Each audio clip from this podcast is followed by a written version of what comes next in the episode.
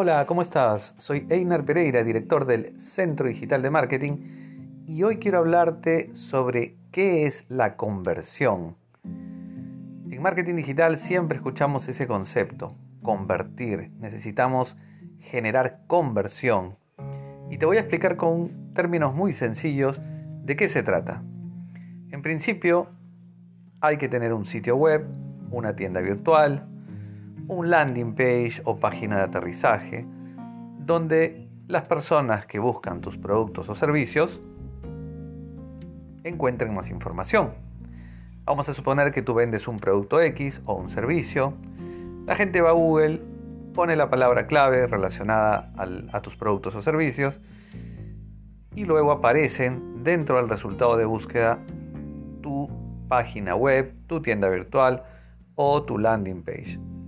La gente le da clic y aterriza en ese lugar donde hay más información de los productos o servicios que tú vendes.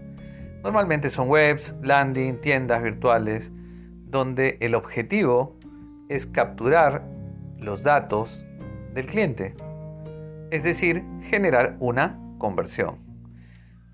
Ejemplo, un visitante llega de Google o de Facebook, haces una publicación en Facebook o en Instagram, le das le da clic a más información y el visitante llega a tu sitio, a tu sitio web, a tu landing page.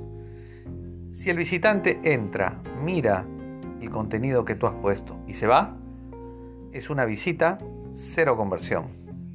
Pero vamos a suponer que el visitante entra, llega a tu sitio web, se interesa, y te manda, porque ahí tienes el botoncito de WhatsApp, te manda y empieza una conversación por WhatsApp. Es decir, un visitante entra, mira y genera una conversión, es decir, una conversación por WhatsApp. Podría también ser una conversión que el usuario llene un formulario. Llega a tu landing, llega a tu web y deja los datos en el formulario. También estamos generando una conversión. Estamos convirtiendo un visitante en un registro de datos, en un dato. A eso le llamamos leads. Esa persona que está súper interesada en comprar tu producto o servicio, pero todavía no lo hace.